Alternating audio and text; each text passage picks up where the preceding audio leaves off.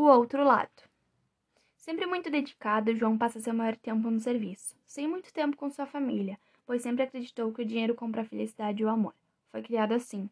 Nunca passava muito tempo em casa, e as poucas vezes que ficava estava trabalhando, sem muitas horas vagas para brincar ou conversar com seus filhos.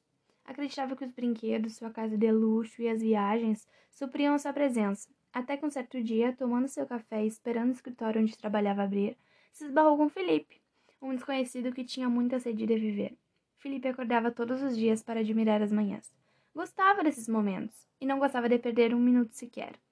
Naquele dia, sentou ao lado de João e, quebrando aquele silêncio constrangedor, começou a comentar sobre a vida. Estilo aquelas conversas que temos com pessoas estranhas em alguma fila de mercado ou em alguma festa. Felipe se mostrou bastante simpático e sempre de bem com a vida. E João, simpático, mas com aquele ar sério, sem muito sorriso, mas nunca deixando a educação de lado. Conversa vai, conversa vem, e Felipe começa a se abrir. Contou que sempre era muito azeite em casa, até que descobriu que sua mulher estava doente. Ela tinha câncer de mama e acabou falecendo. Ou deixou com uma filha de cinco anos, a Manuela, razão pela qual ele acordava todos os dias agradecendo e sorrindo. Estilo aqueles pais babões, a descrevia de uma maneira única, e muito orgulhoso. João até tentou falar algo sobre os seus, mas como não os conhecia direito, não conseguiu se expressar tão bem quanto. Contou que se doava tanto ao serviço para deixar todos bem com uma vida boa que não tinha tempo para ficar de conversa fiada. Felipe riu e João não entendeu. Foi aí que começou a ser franco com o desconhecido que tinha acabado de conhecer.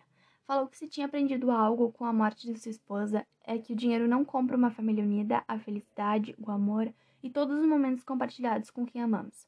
Não adianta ele trabalhar incansavelmente se aquele não era o motivo pelo qual ele estava ali. Explicou que a vida é única e que temos que valorizar o hoje, viver cada segundo como se fosse o último. Não adianta dar valor depois que perde. Felipe, muito emocionado, contou que sente muita falta de sua esposa e que faria tudo para tê-la de volta. Mas, como não é possível, tenta dar as melhores coisas à sua filha e se dedica ao máximo para que ela aprenda o valor da vida, desde novinha. Sem pensar duas vezes, João agradeceu pela conversa e entrou no escritório. Cancelou sua agenda e foi para casa. Chegando em casa, deu um abraço em sua esposa e em seus filhos, prometeu que ia ser mais presente e pediu desculpa por ser tão áspero e rígido, mas que ele só queria o bem de todos. Passou a olhar a vida de outra forma e mudou suas atitudes.